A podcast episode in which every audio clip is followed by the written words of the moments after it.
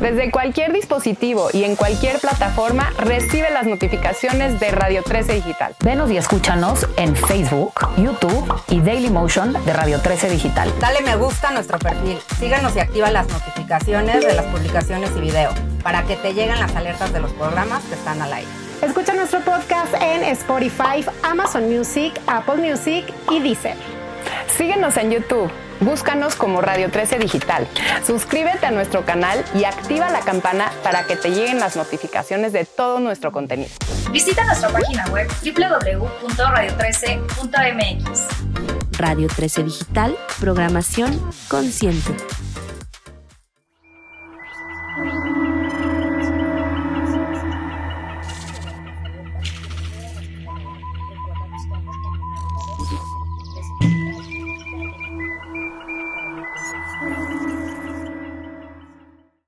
Eh, buenas tardes, eh, martes, eh, otro martes más, martes 23 de noviembre de este 2021. increíble pensar que, se nos fue el año, que ya se acabó el año. Gracias a todos, a, a los que nos ven, a los que nos escuchan por las diferentes plataformas digitales, Facebook, Instagram, Twitter, Apple Podcast, Spotify etcétera, etcétera. Ya la gente que nos escucha a, través de eh, frecuencia modulada o cualquier otra posible estación que del grupo que esté retomando e, este audio. Hoy eh, otro programa interesante, un buen amigo eh, que la tecnología nos permite tener al aire. Ramón, que está fuera del país y, que con esta maravilla de la tecnología, que cuando la, sabemos utilizar, eh, nos brinda muchísimos beneficios más que solo fake news. Eh, Ramón, si, ¿cómo estás? Buenas tardes. Hey, Pablo, qué gusto saludarte. Muchas gracias por recibirme en tu programa. Muy contento de poder dirigirme a tu auditorio. No, gracias a ti, Ramón. Yo creo que las gracias y el, perdón, este, como digo yo, no está tanto en quien lo ofrece, sino el quien lo toma. Gracias a la gente que nos escucha. Eh, mencionábamos, habíamos puesto en los flyers y un poco en la, en, la marketing, mercadotecnia o avisos que se hicieron a través de las mismas redes, eh, un título eh, diferente, sui generis, que hablábamos de que el, cambio está en nosotros, el cambio comienza en nosotros. Ramón preside en, México, y que nos platiques un poquito, a lo mejor, Ramón, el tema de lo que es el, World Future Society. A lo mejor mucha de la gente que tiene ya un par de años siguiéndonos en el tema de medio ambiente, y, no es un magazine esto, realmente es un tema de conciencia y de vivir esta transformación por la que estamos atravesando, eh, relacionado o encabezado a lo que es vivir como la naturaleza, el tema del cambio climático, que creo que es una responsabilidad, es un tema de ética eh, preponderante por, por, los efectos que esto va a tener y ya hoy tiene, pues en cualquier otra rama, ¿no? Eh, Ramón, eh, para mí, si me equivoco, Ramón, no quiero ni, ni menospreciar, ni, ni, ni, se trata de darle guayabazos a nadie, como se dice vulgarmente, pero bueno, Ramón es empresario, es consultor, eh, tiene un gran expertise en lo que es la banca y la parte financiera, eh, muy clavado en todo lo que es la, mentalidad eh, digital, visionario, búsqueda de, en lo que son tendencias y oportunidades, medición de riesgos. al final yo creo que como, como todos, no es una gente que está, no está preocupada, creo que está más que preocupado, ocupado. Una gente que propone, eh, que está actualizado, que está al día eh, en ciertos valores que te mencionaba yo el otro día, que era cómo podemos lograr armarnos un set de valores personales, porque ese cambio del que hablábamos como título del programa, creo que empieza en uno, creo que es esta búsqueda de la conciencia, este caminar eh, tratando de encontrar la congruencia donde la vida nos va pateando y nos va moviendo en este camino de un lado a otro y aplica para todos, ¿no? Desde eh, la gente podrá decir, bueno, ¿qué tiene que ver el tema de la mentalidad o las plataformas digitales? ¿Qué pudiera tener la banca o el sector financiero en un tema de medio ambiente? Eh, y yo lo definí el otro día que uno de los grandes problemas de, México, uno de los grandes problemas del cambio climático, eh, es, es, esa pérdida o esa falta de identidad como mexicanos, como personas, buscando una conciencia clara, aprovechando ahorita que hablamos de las redes, Ramón está en los Estados Unidos, por ejemplo, yo estoy aquí en, en la Ciudad de México y tenemos esta facilidad de compartir con ustedes que nos ven y se nos escuchas. Y creo que es importante, eh, como decía Darwin, ¿no? No, no es el más fuerte ni el más grande el que va a sobrevivir a esto, no importa en el sector lo que hagas o lo que no hagas, es un tema de el primero que se que, evolucione y se adecue a esto, se adecue a estos cambios, ¿no? Y hablo de una gran analfabetización digital en, en todos los rubros, el tema de honestidad, eh, y, una parte eh, interesantísima que se me ocurrió el otro día hablando de objetivos de desarrollo sustentables o lo que los americanos llaman hoy SDGs o Sustainable Development Goals. Eh, pensando en ese cambio, Ramón, y se me ocurrió para esta plática, fuera de que nos des una pequeña introducción ahorita de, de, qué hace, quién pertenece, cuál es eh, la búsqueda del World Future Society, lo basaba yo en, en, en un en vez de Sustainable Development Goals, que hoy mucha gente en México, como pueden ser bancos, otro tipo de instituciones, hasta de gobierno, no están trabajando en ello y creo que es algo que tenemos eh, a la espalda con una responsabilidad, no por nosotros, nosotros tenemos un futuro prestado por los chavos que vienen atrás, eh, vivimos en una casa prestada donde deberíamos ser eh, defensores, guerreros y guardianes de este gran mundo en el que vivimos que es lo único que tenemos, no hay un planeta B, y lo menciono como Inner Development Goals, más que aventarle la pelota a la demás gente, más que hablar de que el colectivo a lo individual, ¿no? Hablábamos el otro día de, que pues, cuando lo demás, los demás lo hagan, yo también lo hago, ¿no? Creo que deberíamos empezar un tema de, empiezo yo desde mi trinchera, como dice el buen Gerardo con el que platicábamos el otro día, y vamos viendo qué podemos hacer cada quien. Eh, lo dejo como introducción, Ramón, muy amplia, porque esto debe ser más que una entrevista, una plática formal y seria, una plática con las que hemos tenido de amigos, coloquial, donde la gente se sienta en casa y que les podamos dejar una semillita de conciencia, de despertar. ¿Qué es, Ramón? ¿Qué es el, World Future Society? ¿Qué es para Ramón el cambio climático, eh, la madre naturaleza, el medio ambiente? ¿Y qué es para la gente Eh, con la que tú te codeas o te rodeas a través de esta gran sociedad y, tu intento en, hacer desde tu trinchera lo que hoy haces para que la gente nos escuche. Perfecto, Pablo, muchas gracias. son tres, preguntas en una. Déjame empezar en orden y platicarte lo que es la World Future Society capítulo mexicano. La World Future Society, la Sociedad Mundial Futuro, es una asociación civil no lucrativa que lo que busca es eh, promover el estudio del futuro. La gente cuando le eh, platica, esto del estudio del futuro creo que es un tema de adivinación o un tema de, inventarse cosas. No, es eh, para predecir el futuro, más bien para diseñar el futuro, más que predecir. Para analizar los hechos y acontecimientos que nos pueden ver, se necesita una enorme capacidad de observación. Entonces, lo primero que tenemos que ver es observar a nuestro alrededor y ver cómo estamos. Muchas veces nos es difícil ah, observar nuestro entorno porque estamos llenos de pasión, ¿no? De pasión económica, de pasión política, de pasión este, en un partido de fútbol. No, o sea, podríamos entrar a un estadio de fútbol en una final importante neutros totalmente. Y decir, yo voy a observar lo que pasa en el Estado. ¿no? Igualmente con el tema del cambio climático a veces valdría la pena entrar también al tema sin ninguna pasión, sin ningún, totalmente como si fuéramos un habitante de otro planeta y ver qué es lo que está pasando. Bueno, pero déjame decirte, en la, Sociedad Mundial del Futuro lo que hacemos es promover el estudio del futuro a partir de una ciencia que es la prospectiva. Y la prospectiva lo que te ayuda es a hacer un análisis de tu entorno, a ver y tratar de acotar lo que estás haciendo, a crear escenarios. ¿no? ¿Qué es esto de los escenarios? Uno a pensar, ¿qué pasa si todo sigue igual? ¿Qué pasa si todo va bien? ¿Qué pasa si todo empeora o qué pasa si esto es una catástrofe? Y a la hora de estar preparados en los diferentes escenarios, nos preguntamos cosas relacionadas con lo que hemos estado analizando para ver qué puede suceder. Y nos damos cuenta de varios temas. Primero, que todo está conectado, ¿no? Hay cosas que no hay eh, realmente temas aislados. Eh, la pandemia, por ejemplo, todos podríamos decir, hombre, fue un tema terrible, fue un tema médico. No, fue un tema económico también. Fue un tema político en muchos países. Y fue un tema social.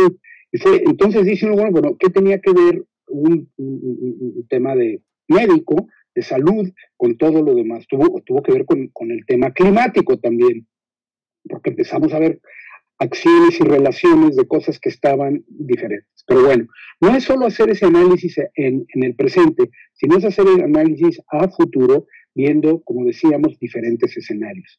Eh, tenemos la tendencia a creer que solo hay que pensar en el escenario bueno.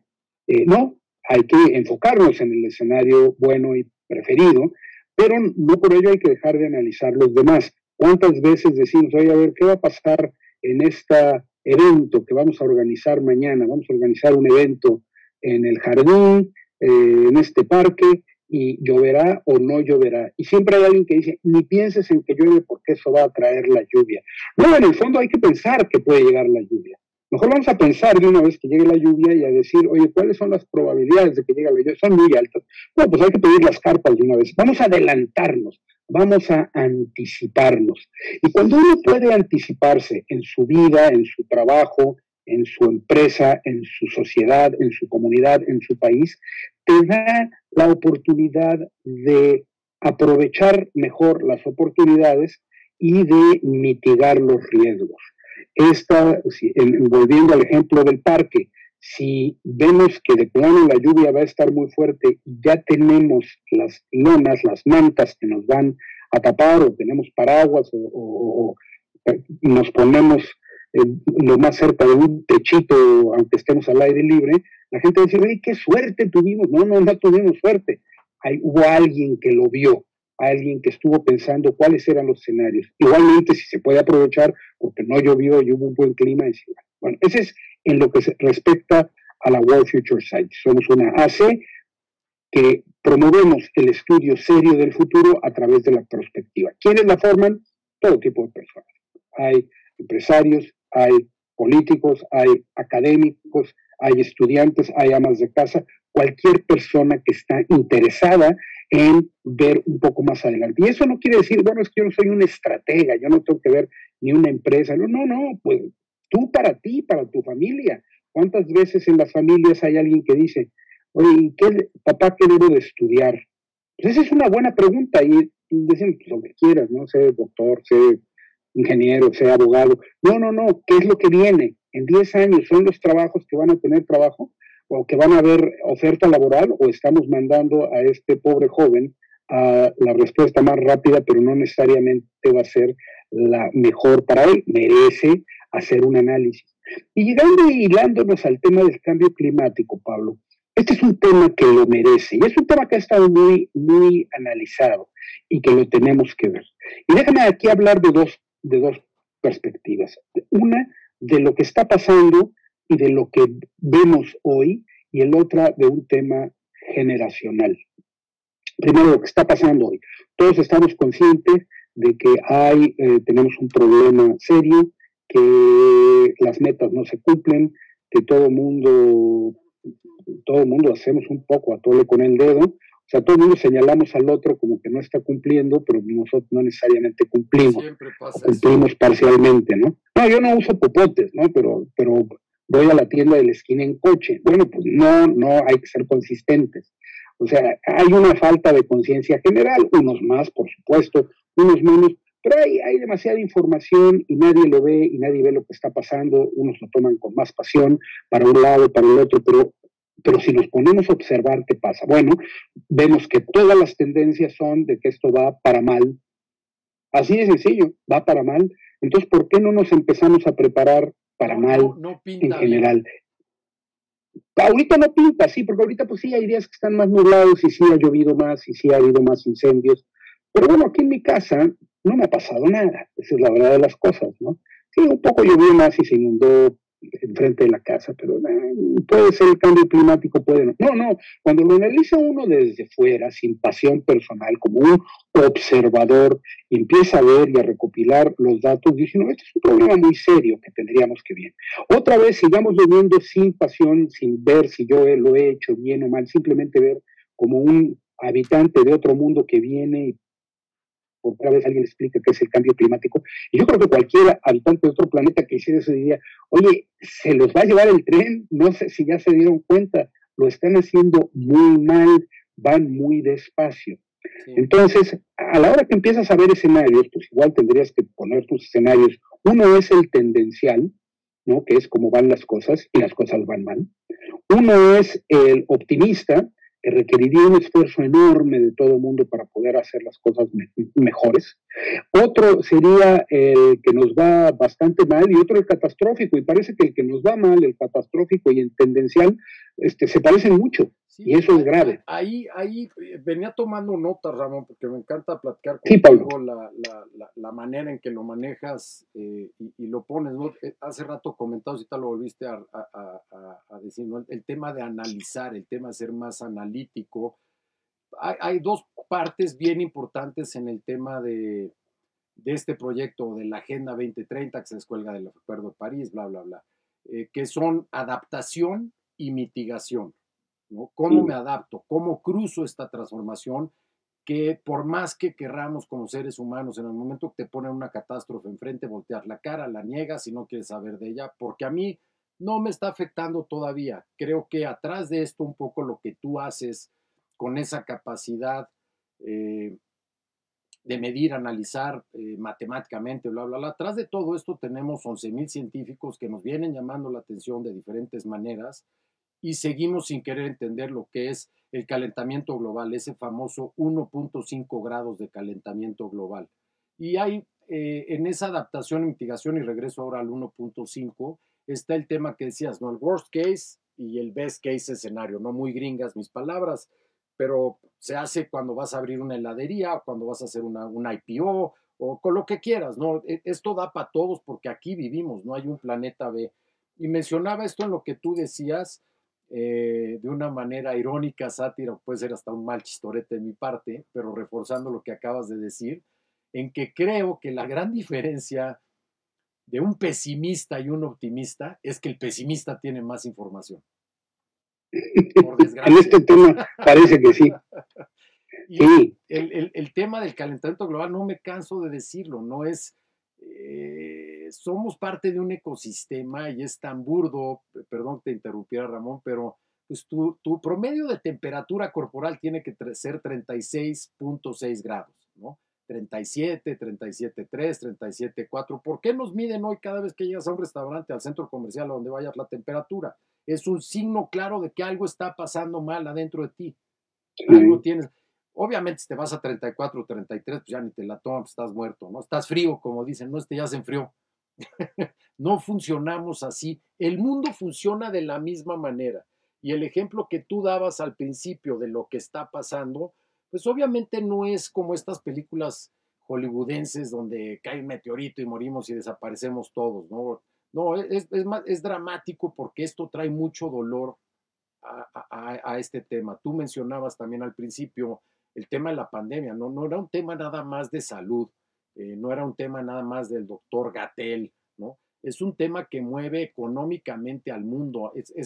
no me da la cabeza ni para los ceros, mucha gente la que nos escucha ni siquiera los va a captar tampoco, tú sí, pero bueno, económicamente el tema de la pandemia requirió o falta por requerir 9 trillones de dólares relacionados a la pandemia porque las bolsas, porque la pérdida de trabajo, porque el Producto Interno Bruto, GDP de los países, etcétera. Claro que todo está ligado.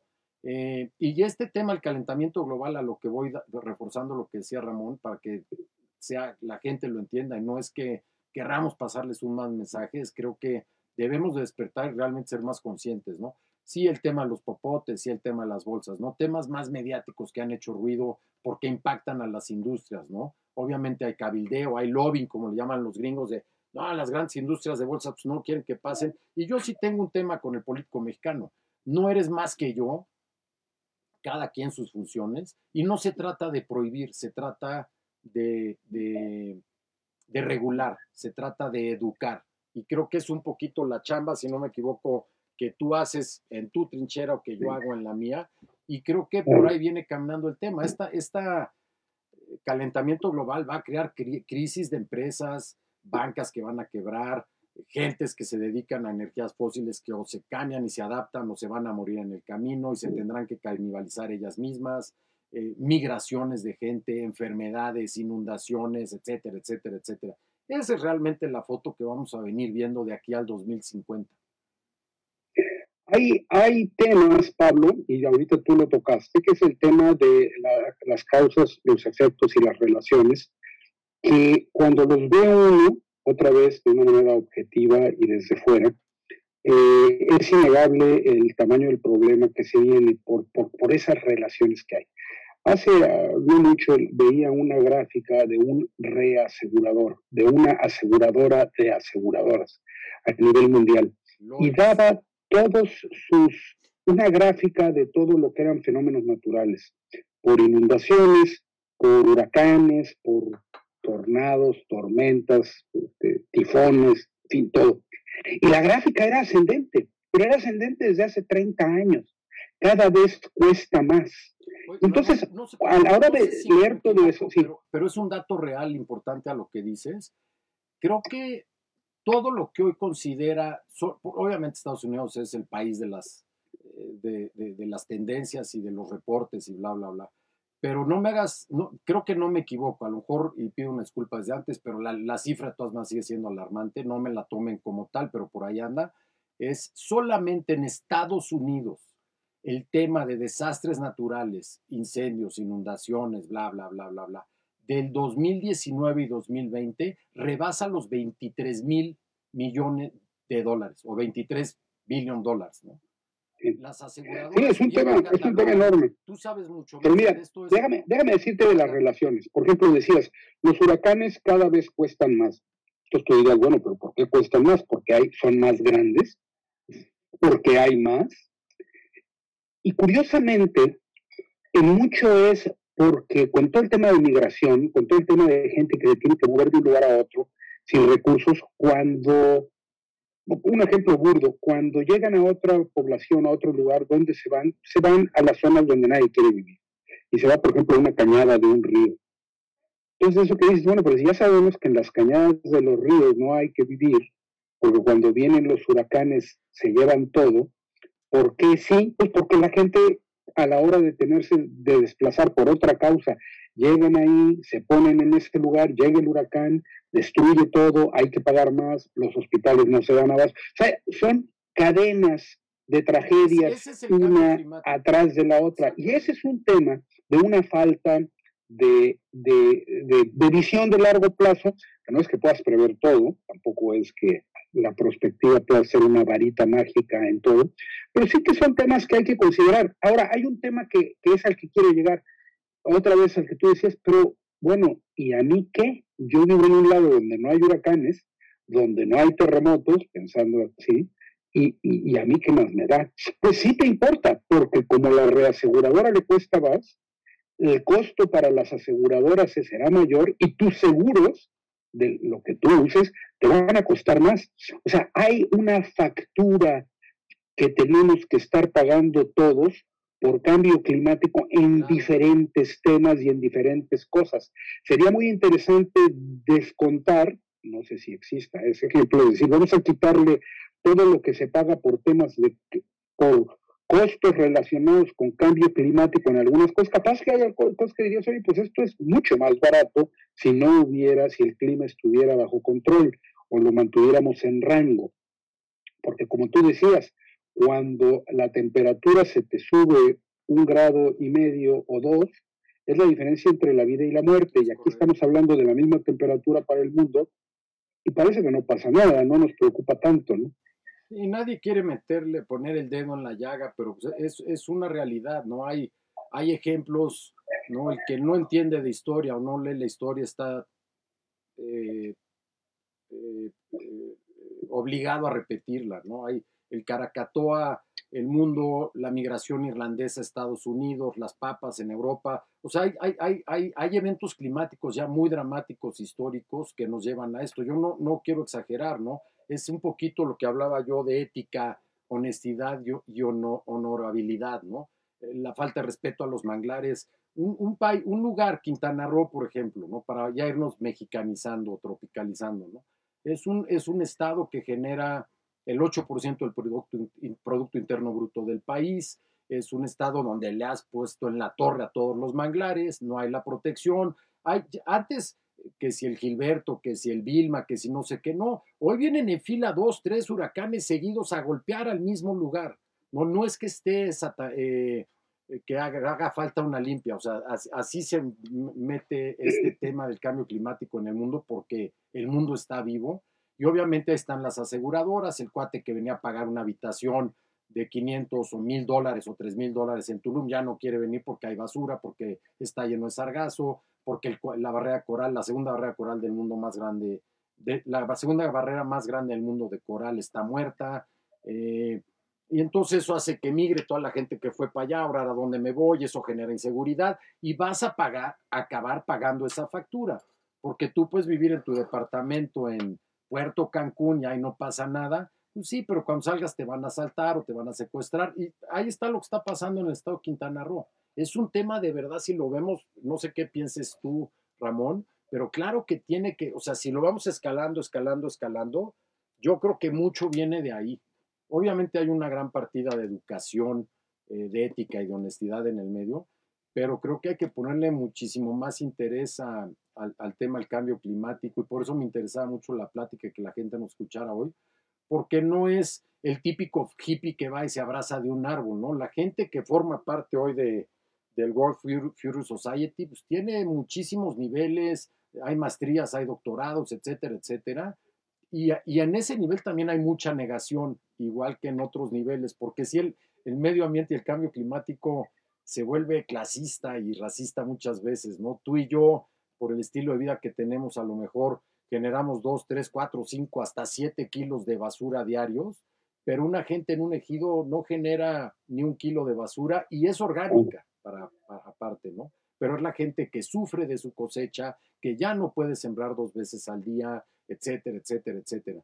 Eh, y esa es una cadenita que me encanta eh, eh, el, pensar en el futuro en orden, que es lo que tú haces, y que la gente sepa y empiece a, racionalizar que es una responsabilidad de todos. Aquí nadie se salva. Este tema no respeta fronteras, no respeta colores, etcétera, etcétera.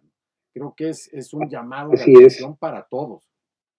Así es, Pablo. Mira, yo tengo un cierto grado de optimismo en este tema por, por, por varias razones. Y otra vez, usando las tendencias.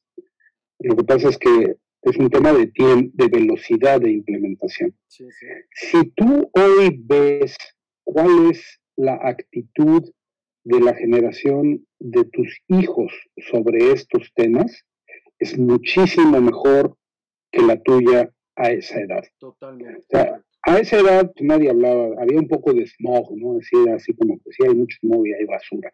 Era lo más grave que se hablaba, no se hablaba de nada más. Hoy hay mucho más conciencia entre los niños y jóvenes y eso es bueno, porque los niños y jóvenes en 10 o 15 años van a ser los que estén a cargo de la fuerza productiva de nuestro país, del mundo.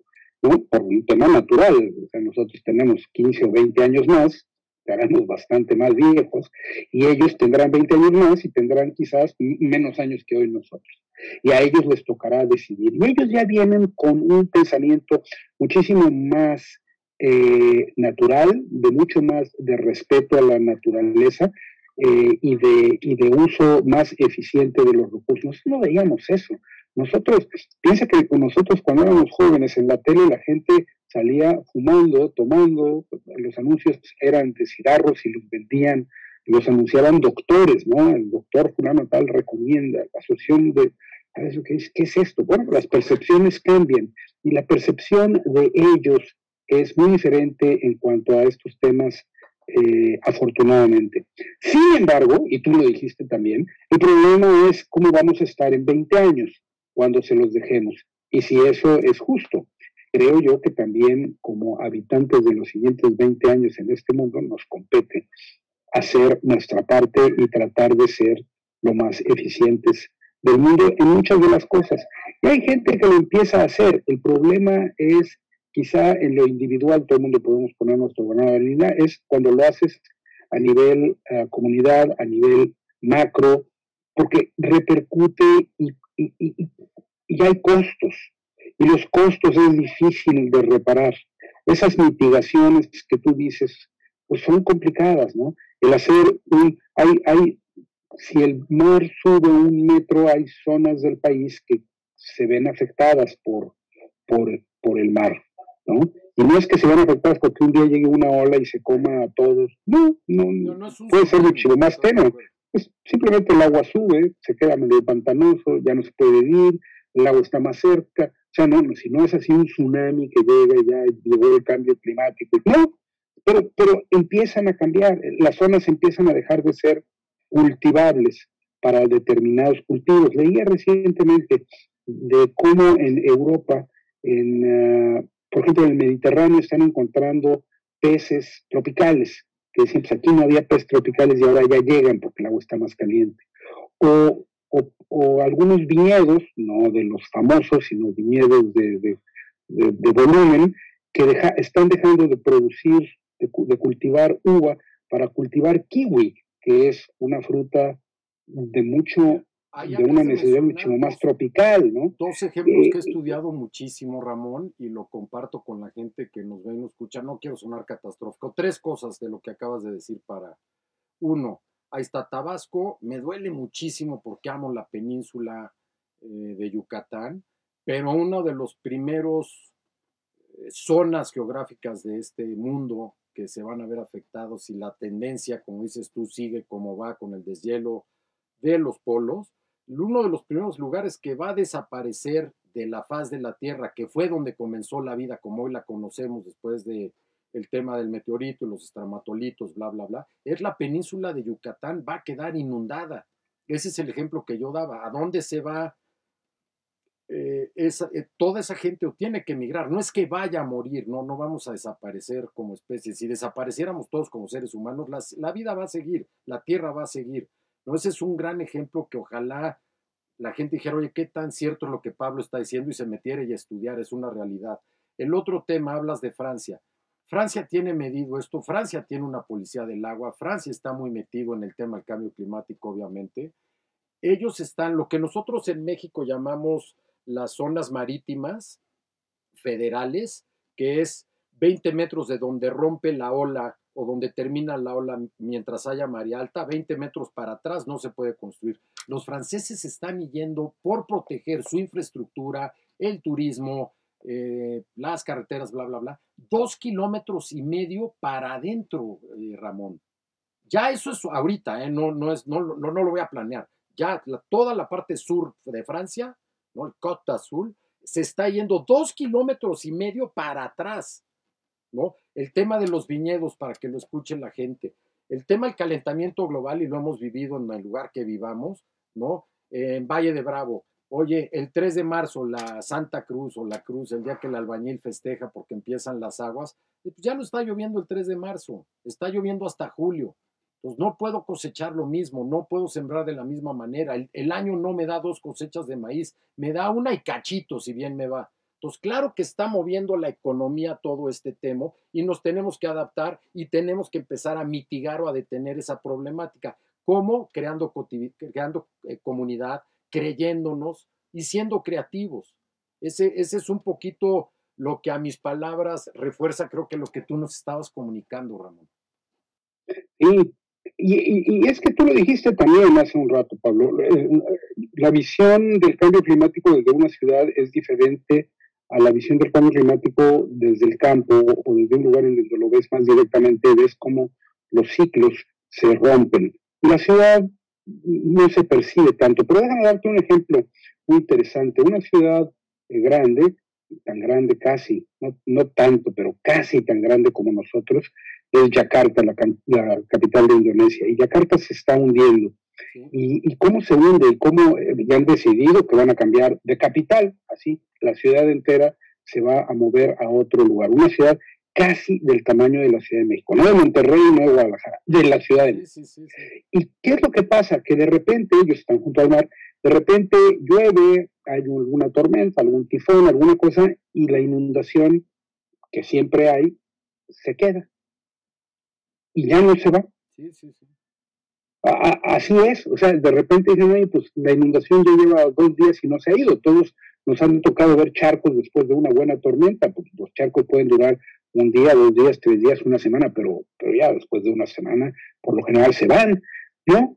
Esta se queda y se queda y pasa un mes, pasa dos meses, empiezan a crecer plantas típicas de aguas inundadas, este, es agua salada, todo lo que hay abajo de cultivos obviamente ya se vuelve, eh, eh, ya no es útil para, para poderse cultivar. O sea, empieza a haber una serie de repercusiones y en la siguiente vez que hay una tormenta, la inundación avanza un poquito más. Y avanza un poquito más. No es un proceso de la noche a la mañana, es lo que tenemos que pensar. El cambio climático no es un día amanecemos y decimos, ah, ya cambió el clima y ya. No, no, no, no, es de poquito a poco, pero a lo largo de un año o de dos o de tres, el cambio es muy notorio. Y el problema, creo yo, Pablo, que es su dificultad de revertirlo. Hablabas tú de mitigación, sin duda la mitigación en algunos casos puede ser buena, sin embargo yo creo que es un poco triste, ¿no? Es decir, para que no nos vayamos a vivir inundados, entonces vámonos más lejos. Pero bueno, está bien, nos vamos más lejos de la costa, pero la primera pregunta es, ¿pero por qué pasó esto? Eso es lo que no debería de pasar. Si vivíamos tan a gusto todos junto al mar y, estábamos, ¿para qué rompimos estos ciclos? Y recientemente, Pablo, tú recordarás que en una plática que tuvimos hablábamos de cómo en los libros de la Secretaría venía el ciclo del agua. Exacto, exacto, El agua, cómo se evaporaba, se hacía nube, venía una nubecita que se hacía gris y llovía y, volvía. El chiste sería ver qué pasa ahora cuando los ciclos, o sea, que los libros de texto de los niños explicaran con más detalle la triste realidad, que es que no que esos ciclos se rompen, ¿no? El árbol no nace, crece y las hojas flotan. o sea, sí, pero no tanto, porque ahora ya le variamos y ya le metimos mano. Y eso es lo que se hace un poco más complicado. A la hora que se rompen los ciclos, las cosas no se dan como deben de dar. A veces pudieran funcionar mejor, este, en la las veces funcionan peor. Y lo que está claro es que independientemente de lo que pase, tiene consecuencias. Aún una buena noticia, aún algo bueno, puede tener consecuencias en primer, segundo, tercer grado que no sean todas nuestras acciones tienen consecuencias. Y es ahí donde hay que ver qué pasa. El chiste, realmente si te das cuenta, la naturaleza lo que hace es cuidar que no haya cambios, que la naturaleza se mantenga y que todo empiece a funcionar de la misma forma, entonces el ecosistema se mantiene. Aquí hay que lo rompemos por todos lados. Es un sistema tan perfecto, tan bello, que e, es increíble y duele y se vuelve frustrante lo que hemos venido haciendo. Y ese, esa, ese grafiquito que tú y yo nos reíamos tan sencillo que vimos en primaria, es enseñar a los niños dónde lo hemos roto y cómo se puede uno adaptar, cómo se puede mitigar y cómo se puede arreglar. Hay gentes como tú, muchas en el planeta que se dedican a estudiar las tendencias y el futuro y crear esa comunidad y crear esa conciencia de diferentes maneras y se vale. E, esa es, esa es la parte que creo que nos, nos, nos, nos, lleva a dos puntos, ¿no? Tú, tú lo decías ahorita, ¿no? Ese, ese, esa nubecita, llueve en la montaña, baja el río, hace un laguito, hay siembra, crea una economía, ¿no? Que se lo enseñan a un niño de segundo, tercero de primaria, hoy ya no nos importa. Creo, y existe y está medido, tenemos una deuda ecológica una deuda ecológica que todos debemos. Aquí no importa si uno más u otro menos, porque esa factura de la que tú la hablabas la vamos a pagar todos. Y se lo debemos a los que vienen de atrás. Y creemos también por ahí tú mencionabas, Ramón, el tema de la basura. Pues, ¿qué hacemos con la basura? La quiero esconder en mi casa donde más pueda. Y al final no es un tema mía. Yo tengo que generar basura porque le pedí ocho cosas Amazon y las tortillas vienen empaquetadas de tal manera y bla, bla, bla. Es más, si quisiera yo ir al súper a comprar a granel como eran las tienditas pues a lo mejor en la época de mi abuelo, mi abuelo tuvo, cuando llegó de España, eh, una, una abarrotería y todavía las últimas veces, hace muchísimos años que fui, me acuerdo, todo eran cajones, ¿no? El café, el azúcar, bla, bla, bla, y pues tú con tus medios te lo llevabas. Sé que suena locura lo que estoy diciendo, pero ese es creo que al sistema, no de comuna, para que no nos confundamos, pero de comunidad al que tenemos que vivir, no al código postal al que hoy estamos acostumbrados, donde si vivo en tal código postal mi predial es más caro y si vivo en tal es más barato. No hablo de un código postal donde hay un tema europeo también, donde lo que haya una milla alrededor o el farmers market, pues es a lo que vamos a tener que llegar de diferentes maneras con una tecnología súper avanzada como la que hoy usamos. Y, el tema de, corresponsabilidad, ¿no?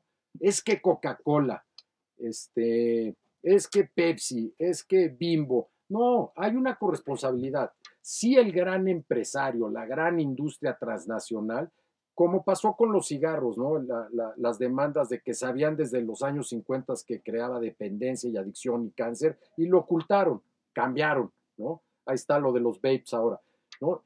Hay maneras de que ellos pudieran modificar su modelo de producción, eh, etcétera, etcétera. Pero cuando yo compro la, la bolsa de sabritas y la tiro por la ventana o voy al Nevado de Toluca y tiro mi colilla, etcétera, etcétera, pues estoy teniendo la misma más culpa que el cuate que hizo la bolsa. Hay, hay un tema de corresponsabilidad ahí, donde aparte luego entra el político y dice, lo prohíbo. No me puedes prohibir si me estoy muriendo de hambre porque mi hija tiene que caminar 40 kilómetros para llegar a la escuela por fango, bla, bla, bla, bla, bla. Y lo único que puede desayunar es una Coca-Cola y unas donas bimbo. Lo vemos con los albañiles. Eh, es, un ejemplo que me gusta mucho. Yo me encanta la arquitectura y creo que a todos nos ha pasado que pasas por una obra y huele delicioso la salsita, los huevos, la tortilla y se antoja. Oye, eso ya, un albañil hoy come ya ni huevos, ¿no? Si tiene tantita lana, se va al Oxxo, le echa los huevos a una Coca-Cola de dos litros y se zambute dos gancitos, ¿no? Eh, eso es lo que tenemos que volver a llegar al origen, a entender que tenemos esa corresponsabilidad y que a ver si, si lo puedo decir bien, no nos da muy fácil de papá gobierno o de, o de, o del colectivo, ¿no? Es, y exijo y quiero derechos, ¿no? Y voto y te deshago y bla, bla, bla, no. El que, tiene, el que quiere derechos tiene obligaciones. Y creo que todas estas cosas, y me encanta por eso platicar contigo, Ramón, la gente que nos escuche y que va a escuchar el programa, le cree esa semillita de, de que creo que creo que tenemos razón, ¿no? Cada quien lo puede acomodar como le guste, pero si no vamos caminando al desfiladero, al matadero, es, así de, pragmático quiero ser, así de, de, aquí ya es no es blanco y negro, no es lo que hay que acelerar ese tiempo porque tenemos una obligación, repito, con los que vienen atrás de nosotros. Sin duda. Mira, déjame eh, nada más ahora ver otro, otra perspectiva diferente. El tema del cambio climático es un tema que se ha hablado mucho, hay acciones, se han propuesto, se han dicho, se han todo, pero creo que para a nivel personal, tanto a nivel comunidad, sociedad, empresa, uno de los conceptos más importantes que puede hacer y que nosotros en los temas de futuro hacemos es, nosotros nos anticipamos, pero esa anticipación, planear qué es lo que puede venir, tiene que estar al servicio de la acción. O sea, si nada más platicamos y nos sentamos a tomar un café, y qué barbaridad, está horrible, no sirve de nada. O sea, el chiste es generar acciones específicas a, a título personal, a título familiar, a título comunidad. Hay que pensarlas bien, no se trata de picar en una, picar en otra, picar en otra y estar viendo cuál me gusta y cuál no me gusta y escoger. Pero sí, si hacemos ejercicios de ver cómo podemos mejorar en algunos temas y en algunas situaciones, lo importante es la invitación a la acción. Es, es exacto, exacto. Una intención y acción. Exacto. Creo yo que, bueno, sale de aquí. Esta es la semilla, este es el agua que se empieza a evaporar en un programa de radio como el tuyo. Se evalúa, se levanta, llega a la nube y ahí está. Pero, pero, pero eso tiene que bajar y tiene que concretarse en eso. Tú lo dijiste al principio, cada quien desde nuestra trinchera nos toca hacer algo y tú lo haces en este extraordinario programa que tienes en crear conciencia y en dejarlo. Pero el chiste es, y sería interesante preguntarle a tu auditorio, en dónde lo están concretando, para tener una idea. Danos idea, dinos dónde lo estás concretando. ¿Qué estás haciendo? ¿Cómo lo estás haciendo? Simplemente para comentarlo entre los demás y ver qué hay. Porque hay muchas cosas que se pueden hacer, pero otra vez habrá que ver si el todo es realmente el que necesitamos o si todos creemos que hacemos mucho, pero a la hora a la hora no, como examen de escuela, ¿no? Sí, Te preguntaba a tu mamá, oye, ¿ya estudias? Yo estudié toda la tarde y al día siguiente, ¿cuánto sacaste? Cero. No, bueno, entonces ah, aquí hay algo que no está conectado. O sea, si estudias mucho, tienes que sacar 10, no cero. Y un poco yo siento que en los temas de cambio climático hay eso, ¿no? Yo sí, yo, pues, hombre, trato de no usar mucho PET. No mucho, un poco sí, pero no mucho. No uso popotes, no uso, como tú dices, lo mediático, que no es que esté mal, sí lo uso. Pero ¿dónde está el esfuerzo personal que debería de estar haciendo? Digo, ¿dónde está el esfuerzo personal que debería estar haciendo mi sociedad, mi comunidad, mi familia, todo para lograrlo? Y sobre todo, de acuerdo otra vez al ciclo del libro de la Secretaría, explicando a quién afecto cuando no lo haga. Y tú lo dijiste ahorita muy claro. Para mí, el que llueva más o el que llueva menos son cinco minutos para llegar a mi oficina, diez minutos, media hora más de tráfico. Para el campesino que tiene un cultivo en específico es la diferencia entre sembrar y no sembrar, entre comer y no comer. Y es ahí donde el efecto se hace muchísimo más dramático. Sí. Pues mira, Ramón, como siempre, se nos, se nos fue el tiempo, me quedan, me voy a robar cuatro minutitos, aunque me llamen aquí la atención. Este, creo que sí hay un pesimismo, hay una frustración, porque cuanta más información vamos recibiendo, eh, duele, pero creo que lo que estamos haciendo, cada quien de sus trincheras, sembrando esta intención, este tema de conciencia, invita a la gente a, meditar, a crear esa comunidad con sus primeros círculos, su gente más cercana, y se vale el debate, ¿no? Oye, Greta Thunberg es buena o es mala. Pues prefiero estar del lado de Greta Thunberg, aunque sea un tema mercadológico, a no estar haciendo nada, ¿no? Y así hay mil temas, oye, el cepillo de plástico o el cepillo de bambú, eh, el popote o no el popote, todo eso suma y una acción de sumas individuales hacen un gran cambio, ¿no? vivimos momentos que a su vez eh, que los juntamos crean un propio momento y empecemos a vivir la, realidad y acercarnos a la gente como tú y, el World Future Society eh, y, muchas más eh, y organizaciones que están ocupadas, no tanto preocupadas como dije al principio de, del, programa. Eh, y me encanta, se nos fue el tiempo, Ramón. Quería yo, como había dicho al principio, invitar, somos más, somos mejores mexicanos, estamos conscientes, hay un momento de transición, de geopolítica, de muchísimas otras cosas más.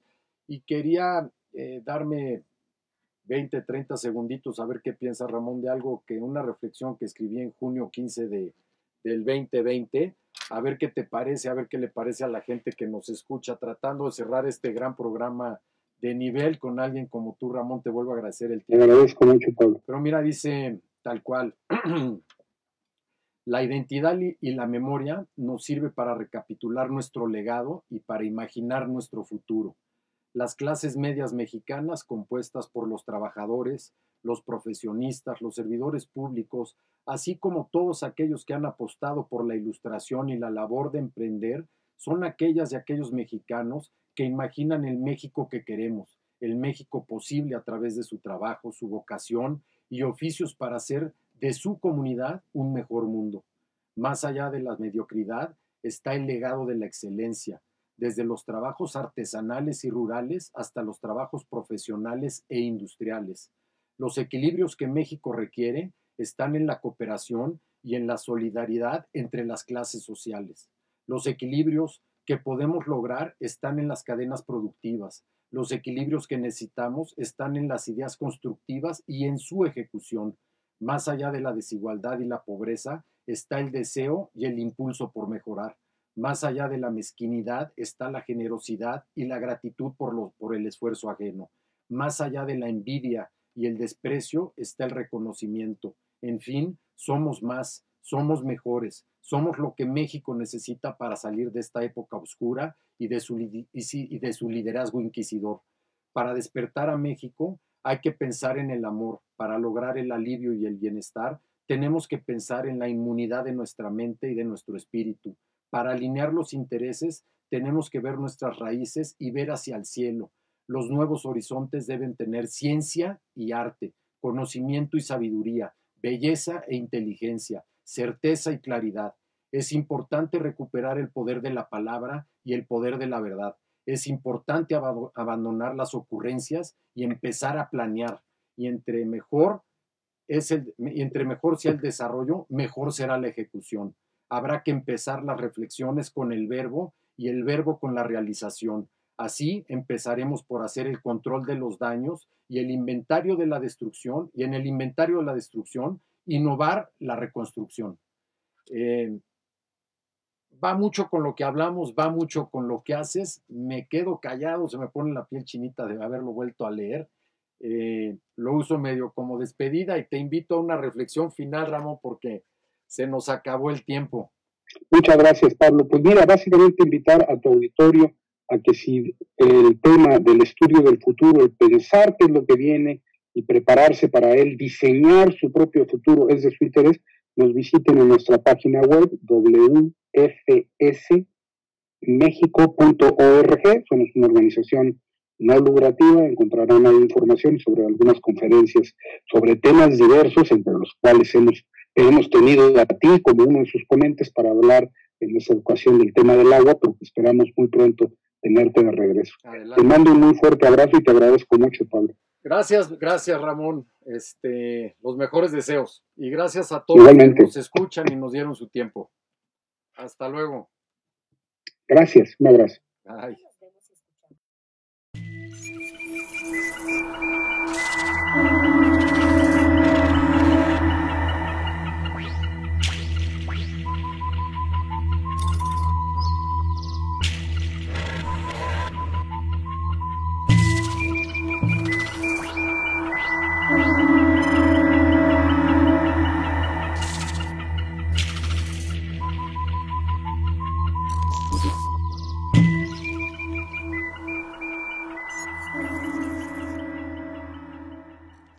Desde cualquier dispositivo y en cualquier plataforma, recibe las notificaciones de Radio 13 Digital. Venos y escúchanos en Facebook, YouTube y Dailymotion de Radio 13 Digital. Dale me gusta a nuestro perfil, síganos y activa las notificaciones de las publicaciones y video para que te lleguen las alertas de los programas que están al aire.